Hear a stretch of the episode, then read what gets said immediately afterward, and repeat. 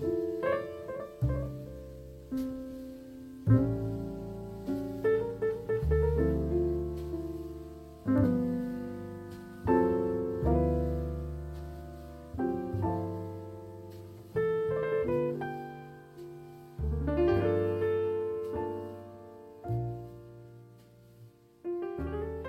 Bonjour à toutes et à tous et bienvenue dans Raconte-moi New York, épisode 62, saison 3, épisode 13. On espère que vous allez bien.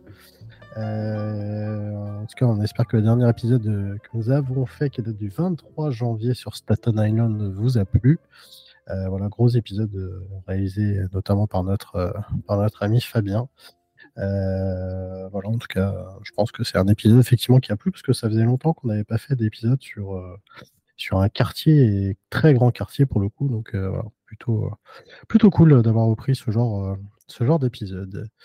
vous nous écoutez bien sûr sur toutes les plateformes. N'hésitez pas également à nous rejoindre sur les réseaux sociaux, à savoir Instagram, Facebook, X, le nouveau là d'Instagram aussi. J'ai oublié chaque fois son nom.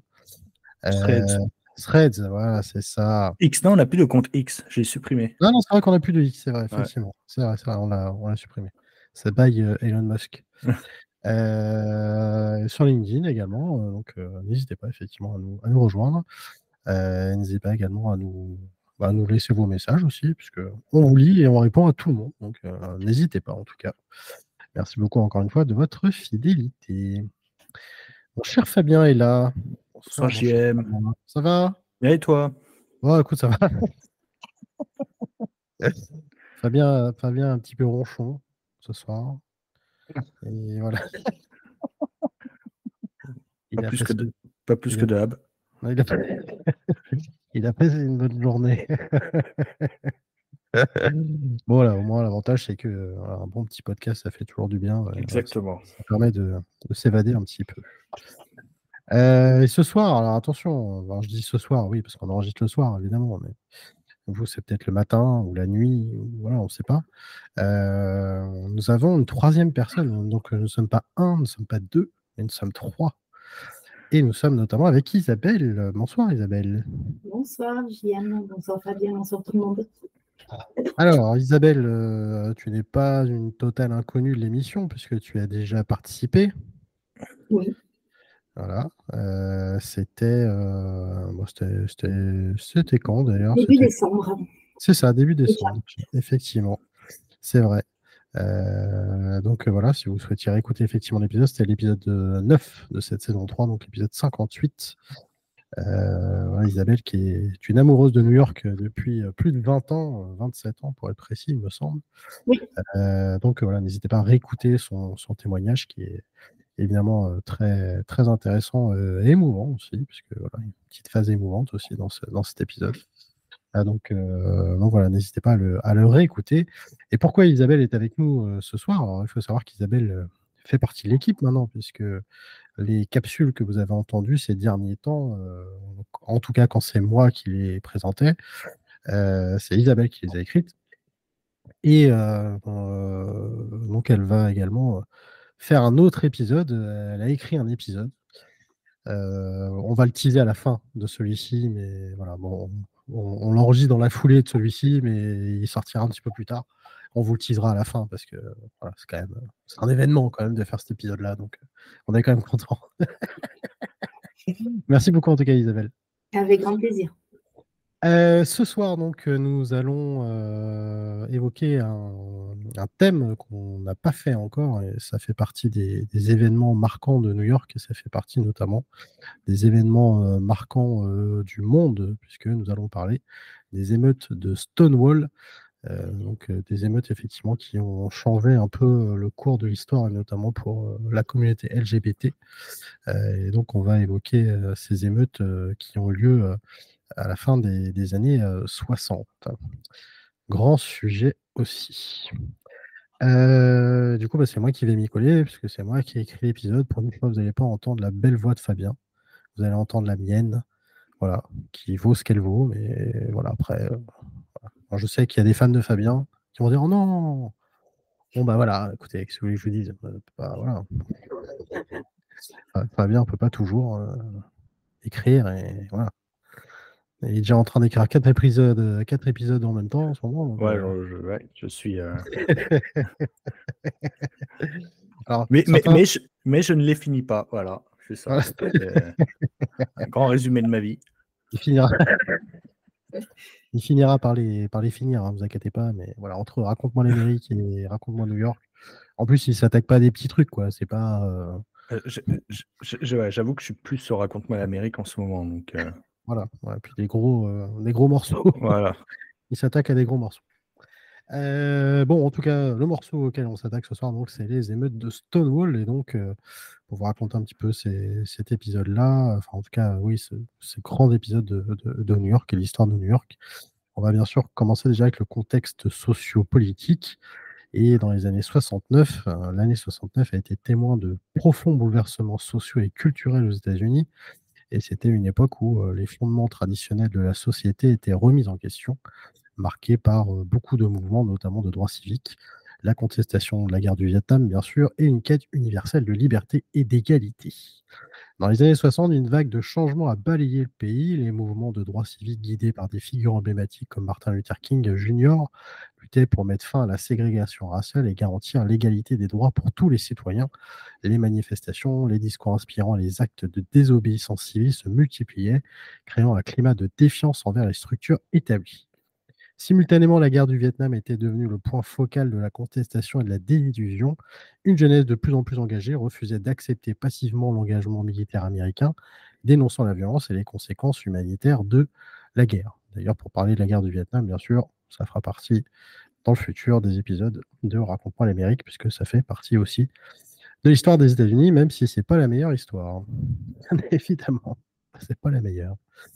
En cœur de cette période de changement régnait une quête générale de liberté et la jeunesse cherchait donc à s'affranchir des normes sociales et des contraintes culturelles et donc des mouvements artistiques, musicaux, littéraires reflétaient euh, bah, un peu cette soif de liberté et a donné naissance à des contre-cultures telles que le mouvement hippie par exemple.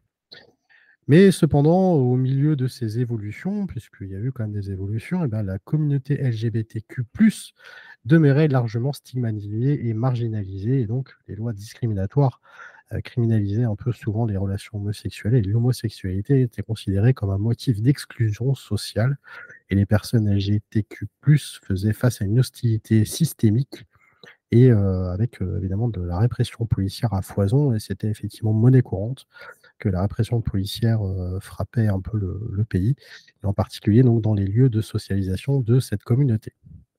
Et l'honte, c'est dans ce contexte de bouleversement et de lutte pour l'égalité que les émeutes de Stonewall allaient se dérouler.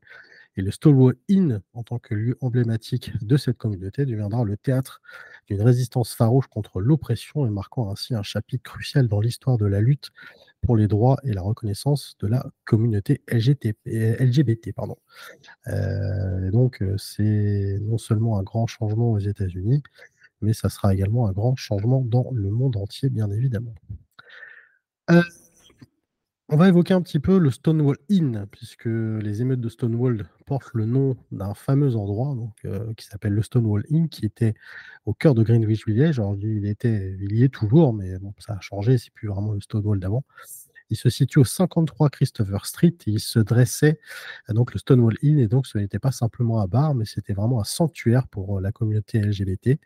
En cette année charnière de 69, exploité dans l'ombre de la mafia, le Stonewall Inn était le lieu de rassemblement par excellence pour ceux que la société rejetait. Et ce lieu était notamment le propriété de la mafia, et donc on a fait un épisode hein, sur la mafia. Je ne sais plus d'ailleurs si on en parlait, Fabien, euh, de Stonewall dedans. Je ne me rappelle plus. Ça ne parle pas. Je rallume euh, le micro. Non, je ne pense pas l'avoir. Je, pense, je crois que je l'avais évoqué dans l'épisode sur Greenwich. Il me semble. Ouais, Effectivement, ça, me, parle. pas, sur la mafia. Euh, donc en fait, le Stonewall Inn hein, euh, était détenu et exploité par la mafia et donc il fonctionnait sous une licence restreinte, ce qui le rendait vulnérable aux descentes policières fréquentes. Et cependant, bah, pour de nombreux membres de la communauté LGBT, c'était un havre de paix où ils pouvaient être eux-mêmes dans sans craindre le jugement extérieur. Et le Stonewall Inn avait acquis une réputation en tant que lieu accueillant en particulier pour les personnes transgenres et celles issues de la communauté LGBTQ, de couleur. Et donc, il offrait un espace où les individus pouvaient s'échapper au regard euh, bah, un petit peu méprisant, bien sûr, de la société euh, qui vivaient évidemment à l'extérieur et donc vraiment de vivre de manière beaucoup plus authentique. Mais en raison de sa gestion clandestine et sa clientèle marginale, le Stonewall Inn était régulièrement la cible de descentes policières et ces descentes faisaient partie intégrante d'un climat de répression euh, systémique à l'encontre de la communauté, accentuant encore la tension entre la police et les clients du bar. Avant même le déclenchement des émeutes, le Stonewall Inn symbolisait la résistance silencieuse et la quête de liberté d'une communauté opprimée, et donc ce lieu allait devenir le théâtre d'événements qui allaient changer le cours de l'histoire, et notamment le cours de l'histoire des droits LGBTQ. La descente de police a lieu très exactement le 28 juin 69, et d'ailleurs ça fait un petit peu écho à, nous, hein, évidemment nous, nous avons vécu euh, mai 68. Euh, bah, eux, c'était à peu près un, an après. alors nous, on n'a pas vécu mai 68, mais Fabien, peut-être, dans ton ancienne vie, peut-être. J'allais dire, vu que tu es un peu plus vieux que moi, tu aurais pu le. Même pas. Même pas. Tu étais peut-être? Non, non, moi j'ai connu le mur de Berlin, mais j'ai pas connu. pas connu. Ah, c'est vrai qu'on l'a connu, ouais. Bah oui, hein, mine de rien. On vous fera euh, Raconte-moi l'Allemagne un jour si vous voulez. mais, euh, juste, tu parlais de, tu, parlais de mai 68. Euh, mai 68, ça a commencé par des revendications un petit peu. alors, c'était loin de la, des, combats des, communautés LGBT, mais ça a commencé par la mixité dans les, dans, les dans les dortoirs. c'était voilà, les années 60, 68 partout dans le monde, ça a été le début de combat euh, euh, pour, euh, pour, les, des, droits civiques, hein, que, ce soit soit chez les jeunes, dans différentes communautés. Ouais, c'est vrai que la fin des années 60, et puis non seulement, bah, notamment au niveau des événements, mais même d'un point de vue culturel, que ce soit des, des artistes, des peintres, des musiciens, ce genre de choses, on revendiquait comme beaucoup de choses euh, dans l'art. Et c'est vrai que c'était une période de contestation assez, assez forte. Ça a été une fin de décennie assez folle euh, sur les contestations au niveau artistique. c'est vrai que c'était euh, c'était assez fou. Et donc, comme je disais, évidemment, le déclencheur, donc, c'est cette fameuse descente de police du 28 juin 69, et donc avec une énorme tension qui a atteint son paroxysme au Stanwell Inn. Et donc, cette descente policière était devenue monnaie courante, mais cette fois-ci, eh ben, quelque chose était différent. Et la, communauté LGBT, euh, fatiguée des humiliations régulières, était prête cette fois à se défendre. Et les clients du Stonewall Inn refusaient de se plier aux normes oppressives et donc décident de résister. Et donc cette réaction euh, inattendue eh ben, transforme un peu la descente en un événement qui allait changer le cours de l'histoire. Et parmi eux, eh ben, il y a des figures emblématiques telles que Marsha euh, P. Johnson et Sylvia Rivera qui émergent et donc qui sont prêtes carrément à affronter la police. Et donc, ces leaders de la résistance, d'ailleurs, je les présenterai à la fin de l'épisode, Marsha P. Johnson et Sylvia Rivera, sont des femmes transgenres courageuses et donc sont en première ligne de la résistance. Et donc, leur détermination inspire les autres à se joindre à la lutte. Et la communauté LGBT, donc souvent marginalisée, se lève pour défendre vraiment ses droits. Et les affrontements avec la police deviennent de plus en plus intenses. Et donc, des barricades sont érigées, des objets sont jetés, les cris Gay Power résonnent dans les rues de Greenwich Village, et donc l'étincelle des émeutes de Stonewall est allumée, symbolisant donc la résistance farouche de la communauté LGBTQ. Ce moment historique où Stonewall marque la première fois où la communauté LGBT décide de ne pas se laisser opprimer sans réagir, et donc la résistance spontanée de cette nuit devient le catalyseur d'une série d'événements qui allaient vraiment redéfinir le mouvement des droits LGBT. Évidemment, les affrontements sont quand même assez violents puisque les nuits qui suivent la descente du 28 juin 69 sont marquées par des affrontements d'une intensité sans précédent et la tension accumulée au fil des années explose. Donc c'est vrai que finalement, ces émeutes-là, c'est une accumulation de plein de choses et qui finalement eh ben, a fait exploser, alors évidemment comme beaucoup de, de, choses historiques, d'événements historiques. Mais c'est vrai que donc cette tension qui s'est accumulée au fil des années a explosé en une série de manifestations et de confrontations avec la police. Et donc les rues de Greenwich euh, deviennent vraiment le théâtre de l'expression collective de la colère et de la frustration. Et donc euh, Marsha P. Johnson et euh, Sylvia Rivera et d'autres leaders émergent pendant ces émeutes. Et donc rien que leur présence inspire et galvanise les foules et les émeutes euh, ne sont plus non seulement bah, une réaction à une descente de police, mais c'est vraiment une manifestation puissante euh, de la volonté de la, de la communauté de prendre vraiment position contre l'oppression. Et donc, il y a deux cris qui sont euh, célèbres, notamment le Gay Power, le Liberate the Bar. résonnent comme des slogans de ralliement et donc ils incarnent vraiment l'esprit de résistance et l'affirmation de l'identité LGBT. Et donc les participants ne se contentent pas de défendre leur droit à fréquenter Stonewall Inn, mais revendiquent vraiment leur place dans la société et donc proclament haut et fort leur fierté et leur détermination. Et donc, c'est vrai qu'effectivement, bah, cette nuit d'émeute est effectivement assez importante et donc va jouer un grand rôle pour, pour la suite. alors évidemment, il y a une grande mobilisation rapide hein, et donc une organisation au sein de la communauté. et donc, c'est vrai que ces manifestations initialement spontanées eh ben, prennent au fur et à mesure une forme beaucoup plus organisée et donc des rassemblements publics sont planifiés, attirant des participants de divers horizons, et les revendications deviennent plus claires et dépassent la simple opposition aux descentes policières. Et le Stonewall euh, Inn, donc, euh, lui-même devient le symbole de cette résistance, et donc les manifestations convergent vers cet emblème de la lutte pour les droits LGBT. Et le bar, qui était autrefois un lieu euh, de sociabilisation, eh ben, devient vraiment le point central de cette communauté qui exprime son unité, son refus de l'oppression. Et donc, évidemment, alors les, revendications pardon, s'accumulent. Et donc, les, premières publications LGBT émergent, permettent donc à la communauté de partager ses histoires et de renforcer son identité. Et donc, des organisations dont certaines persistent encore aujourd'hui voient le jour. Et donc, ces structures deviennent des plateformes pour, pour coordonner les efforts et promouvoir les droits de la communauté. Donc, notamment beaucoup d'associations qui se sont créées à l'époque. La résistance ne se limite pas uniquement aux revendications politiques, puisque la culture LGBT commence à s'affirmer de manière beaucoup plus visible, que ce soit dans les arts, la musique, la littérature, et donc ça devient vraiment euh, des éléments euh, bah, pour eux pour euh, vraiment s'exprimer et donc vraiment affirmer haut et fort ce qu'ils ont à affirmer. Le tournoi historique, donc, puisque c'est vraiment un événement historique, les émeutes de Stonewall sont largement reconnues comme un tournant dans le mouvement des droits LGBT. Elles représentent le moment où la communauté a décidé de ne plus accepter l'oppression et de se dresser contre les discriminations systémiques. Et donc, Stonewall, effectivement, devient un véritable symbole de la libération gay, de la libération de la communauté LGBT. Et un an après les émeutes, en juin 70 pour être précis, eh ben, il y a la première Gay Pride qui a lieu. Et oui, la première Gay Pride a lieu à New York en juin 70. Et donc ce défilé qui commémore le soulèvement de Stonewall devient donc une célébration annuelle de la fierté et de la visibilité LGBT. Et les marques de la fierté se propagent dans le monde entier, symbolisant la résilience et l'unité de la communauté. Donc les émeutes de Stonewall ont donné lieu effectivement au Gay Pride un petit peu euh, partout euh, dans le monde. Et donc, quelque part, eh ben, les Gay Pride dans le monde servent aussi de commémoration à cet événement.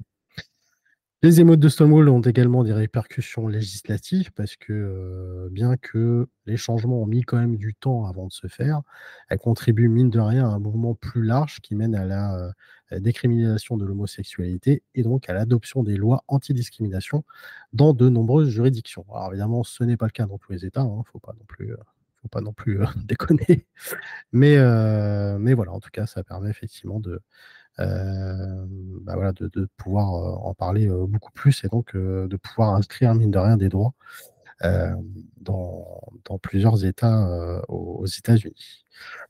L'héritage, bien sûr, puisque les émeutes de Stonewall ont laissé un héritage indélébile sur la lutte pour les droits LGBT, et donc elles ont marqué un tournant radical en affirmant la fierté et la visibilité de la communauté et donc, comme je disais tout à l'heure, on a évidemment des leaders, alors je, les présenterai un, petit peu plus tard. il y a évidemment chaque année les émeutes qui sont commémorées à travers le monde, et donc des événements anniversaires rappellent la signification historique de cette période.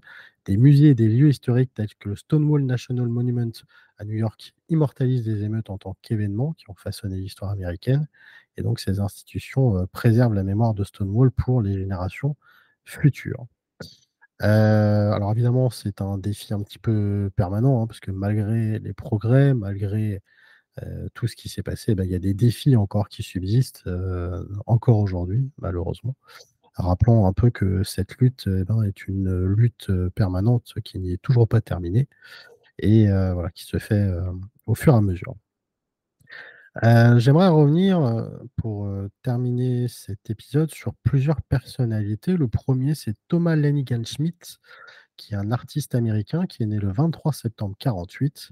il est connu pour son travail dans le domaine de l'art contemporain et en particulier pour ses installations artistiques et des œuvres liées au mouvement artistique du luxe pauvre ou poor art. Et donc, Thomas Lenny Machine est originaire du New Jersey de base. Il a étudié à l'école d'art de l'université Rutgers avant de déménager à New York. Et le luxe pauvre est un mouvement artistique caractérisé par l'utilisation de matériaux plutôt modestes et trouvés dans la création artistique. Son travail artistique et les œuvres euh, qu'il fait sont souvent des installations extravagantes qui incorporent beaucoup d'éléments comme du papier aluminium, du plastique coloré, des lumières et d'autres matériaux peu conventionnels. Et donc, euh, son art euh, explore, très souvent des thèmes euh, tels que l'identité, la spiritualité et les expériences de la vie quotidienne. Et son travail a été exposé dans de nombreuses institutions artistiques. Il a reçu des éloges pour sa contribution à l'art contemporain et sa démarche artistique unique et sa capacité à transformer des matériaux ordinaires en œuvres ont attiré évidemment le, bah, le monde entier. Et c'est vrai que cette personne-là, elle a été évidemment très importante pour les émeutes de Stonewall, parce que lui était là à ce moment-là. Et il a fait partie effectivement des figures. Alors je parlais également de Marsha P. Johnson, qui est né le 24 août 1945 et qui est décédé le 6 juillet 1992. Et en fait, c'était une drag queen militante des droits civiques et une personnalité influente de la communauté LGBT de New York et a été présente lors des émeutes de Stonewall et elle est souvent créditée comme l'une des premières personnes à avoir résisté à la police lors de cette euh, fameuse euh, descente. Et après les émeutes, euh, elle a confondé notamment le Street Travestic Action Revolutionaries, le STAR, euh, STAR, avec Sylvia Rivera, donc je dirai après la suite. Elle a également été une militante active euh, dans la lutte contre le VIH euh, et elle a soutenu donc les personnes notamment sans abri et marginalisées, donc jusqu'à sa mort en 92. Sylvia Rivera, elle, elle est née le 2 juillet 51, elle est décédée en février 2002 et elle était également présente lors des émeutes de Stonewall et c'était donc une militante et une défenseur infatigable des droits des personnes euh, transgenres et des personnes de couleur au sein de la communauté LGBT. Et elle a joué un rôle très actif dans les manifestations qui ont suivi les émeutes. Euh, donc elle a été euh, aussi une des leaders de, ce, mouvement. elle a, après l'engagement post-Stonewall, elle a confondé donc le Star, comme je disais, avec Marsha P. Johnson pour aider les jeunes sans-abri et en particulier les personnes transgenres. Et donc aujourd'hui, elle est célébrée pour son travail en faveur de l'inclusion des personnes transgenres et des personnes de couleur au sein du mouvement LGBT. Et donc elle est évidemment euh, considérée comme une euh, grande figure euh, du mouvement depuis toutes ces années. Et donc voilà les, les, trois personnalités en tout cas qu'on pouvait mettre, qu'on pouvait mettre en avant. Voilà donc pour les émettes de Stonewall. Alors j'aurais pu en dire beaucoup plus, mais bon, faut pas trop en dire non plus, sinon on va, on risque de se perdre. Mais en tout cas, l'essentiel, je pense, est là. Je sais pas si vous avez des choses à rajouter. Bah, moi j'avais juste envie de parler de l'année 69, mmh qui est tout à l'heure on l'a dit, il s'est passé énormément de choses en, si peu de temps. Là, euh, les émeutes de Stonewall, c'est fin juin, début juillet. Euh, alors souvent, on, prend des événements euh, pour marquer la fin d'une ère et à partir de, ouais, de milieu de l'année 69, il y a plusieurs événements qui vont suivre, qui vont et qu'on va s'en servir en fait pour marquer la fin des années hippies. donc on a les émeutes de Stonewall, mais euh, juste après, on a l'assassinat de Sharon Tate, mmh. au mois d'août. Euh, mois d'août, euh, il y a le festival de Woodstock qui marque vraiment l'apogée, mmh. l'apogée et la fin hein, du, mouvement hippie. Et généralement, on, dit que le mouvement hippie se termine en décembre 69 avec la décennie des années 60 avec le concert des Rolling Stones à mmh. Altamont. Donc voilà, en, en si peu de temps, euh, en six mois de temps, voilà, il y a eu tous ces événements qui, marquent la fin d'une décennie un peu, euh, un peu folle. Ouais, c'est vrai. Euh, positivement et négativement, il y a eu du. Oui. Il y, a eu, il y, a eu, des choses exceptionnelles, il y a eu des libérations, il y a eu, il y a eu des luttes. Euh, on est en pleine, pleine guerre du Vietnam. euh, euh, Il y a t- encore les débats sur le- les, les droits civiques avec le président Johnson. Mhm. Donc, c'est. C'était. New York, New York n'y a pas échappé. Ouais. Euh, New, York était aussi précurseur, hein, parce que s'il y a des gay pride tous les ans dans toutes les villes, à, à peu près fin juin, Mm. généralement, c'est ça, bah, c'est pour, euh, c'est pour voilà, se commémorer les, les émeutes de Stonewall. Exactement. Et euh, d'ailleurs, je viens de retrouver un, un témoignage que j'avais mis de côté. Euh, je trouvais ça sur le site de, de Libération, euh, où Thomas Lennigan-Schmidt, euh, comme je disais, lui était présent, hein, et donc il décrit un peu le, le lieu euh, du Stonewall Inn, et il disait à l'intérieur, tout était peint en noir, les rares fenêtres étaient murées avec des planches en bois pour protéger le bar des regards. Il faisait toujours très chaud, et il y avait en permanence ce mélange d'odeur, d'alcool et de transpiration. C'était très sexuel. Et après, il raconte euh, l'article, euh, en, tout cas, qui a été ouvert en 67 par Tony Loria. Et donc, c'était un mafieux qui avait compris la manne potentielle de cette clientèle que personne ne voulait servir puisque la loi l'interdisait. Euh, au cas où, si vous pouvez effectivement lire euh, cet article, il est, il est plutôt cool. Euh, si vous tapez Stonewall Libération, vous arriverez très facilement à le, à le retrouver. Il reprend vraiment l'essentiel des émeutes de Stonewall qui s'est passé du coup cette année. Voilà donc pour les émeutes de Stonewall. Il y, a, il y a un, il y a un film, il me semble qu'il y a un film. euh, bah, il, y a, il y a eu plusieurs euh, téléfilms, films, Ouais. etc. Et il me semble que c'est un, c'est un ré- réalisateur. euh, euh, je ne m'attendais pas du tout à ce que ce soit lui. Non, ouais. c'est- c'est pas, non, c'est pas Michael Bay. non, mais. euh, Michael Bay, lui, il détruit, lui. ouais, attends, je. Il, dé- il détruit les choses, Michael Bay, lui. Attends, c'est Euh. peut-être marqué. hein. Ah, si. euh, Ah, exact, t'as raison. C'est Roland Emmerich. Roland Emmerich, j'ai- j'étais pas loin. Ah, t'étais pas loin. C'est vrai que Roland Emmerich et euh, Michael Bay, c'est vrai qu'on n'est pas très loin. Parce que c'est vrai que Roland Emmerich, euh, c'est quand même un peu le, le roi du, du film catastrophe, quand même aussi. Euh, et oui, effectivement, alors c'est et c'est vrai que euh, il a fait aussi ce film, et c'est vrai, j'ai j'ai oublié de le dire, euh, lui-même est homosexuel, hein, et donc il soutient bien évidemment la cause gay. Euh, et donc euh, voilà, ça fait partie euh, aussi pourquoi il a, il a fait ce, il a fait ce film. Et ce film, euh, j'ai dit, il date de 2005, c'est ça? C'est ça que je disais tout à l'heure? Ouais, il est pas si vieux que c'est- Non, c'est- 2015, 2015, 2015, pardon. 2015. Ah, c'est- même plus, plus récent que ça, tu vois. Ouais, ça va faire 10 ans. quoi. Ouais, exactement. Ouais, 2015, euh, ouais, déjà, déjà. Euh, alors c'est vrai que lui, bon, de base, nous a habitués effectivement euh, au jour d'après, euh, à 2012, euh, Independence Day également. Independence Day, ouais. Euh, Stargate, c'est vrai que j'ai oublié qu'il avait fait Stargate aussi. Mm. Euh, Moi, j'aime bien, moi. Je suis, ouais, ouais, bon, écoute, oui, je suis client de ça. c'est clair. Euh, si, il a été producteur aussi bah, de beaucoup, beaucoup de, de films hein, aussi. hein. Il n'a pas que réalisé. hein. Il était producteur notamment de Godzilla. enfin, voilà. Scénariste aussi. Donc, donc voilà. Voilà donc de ce qu'on pouvait dire sur les émeutes de Stonewall. Euh, comme je le disais, alors euh, le prochain épisode, vous allez vous régaler, puisque euh, on, on va le teaser, mais c'est un endroit sur lequel on, on passe notre temps un peu à se moquer, mais ça reste un endroit emblématique. Non, non, non, on fait pas d'épisode sur Anne Hidalgo, ni sur la mairie de Paris. On Pas pourrait. encore, pas encore, pas encore. Bah, Peut-être qu'on pourrait faire Anne Hidalgo euh, à New York, on ne sait pas. Anne Hidalgo et Valérie Pécresse à New York. Ah voilà, ça c'est bien. Et euh, Rachida Dati aussi. Non, attention, elle est au gouvernement actuel, on Euh, veut pas d'ennui. Ah c'est vrai, c'est vrai. Voilà. Mais ça peut être euh, un petit peu, tu sais, les drôles de dames, quoi. Ça peut être, euh, ça peut être pas mal. Ouais, ouais. Ça peut être pas mal. Je sais pas ce qu'Isabelle en pense, mais je pense que ça peut être, euh, ça peut être sympa. Bah, les, les- les drôles de dames, elles étaient copines, là. Les trois, elles vont se foutre sur la gueule. Bah, c'est ça qui va être marrant justement. Mais il faut trouver le Charlie maintenant. Et qui va être le Charlie? Bah, Manu.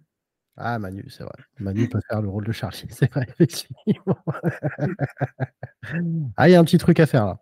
On, est déjà sur un gros dos, donc euh, on va laisser euh, le temps euh, de, faire ça. Mais potentiellement après, on pourra peut-être faire un film après. Ou une série, on ne sait pas. On verra. Ça peut être une bonne chose.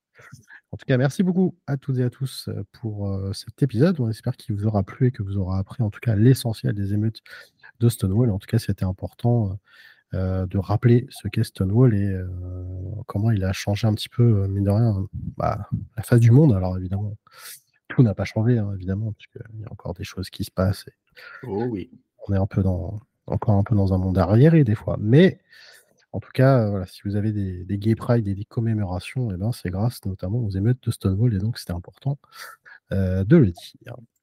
merci beaucoup en tout cas pour votre fidélité. On se retrouve donc pour le prochain épisode. Et le prochain épisode, bah, ça sera sur Times Square, évidemment. On peut le Allez, Au revoir, je me casse. Voilà, alors, pour rien vous cacher, on va l'enregistrer dans la foulée. Euh, donc, euh, voilà, on le tease, mais vous allez, ah, il va y avoir un petit peu de temps entre les deux. Euh, voilà, le temps qui se monte, etc. Une petite semaine, mais, mais bon, le teasing, c'est important. Donc, donc voilà. En tout cas, merci beaucoup. On vous souhaite eh ben, bah, une bonne semaine, bonne journée, peu importe quand est-ce que vous nous écoutez.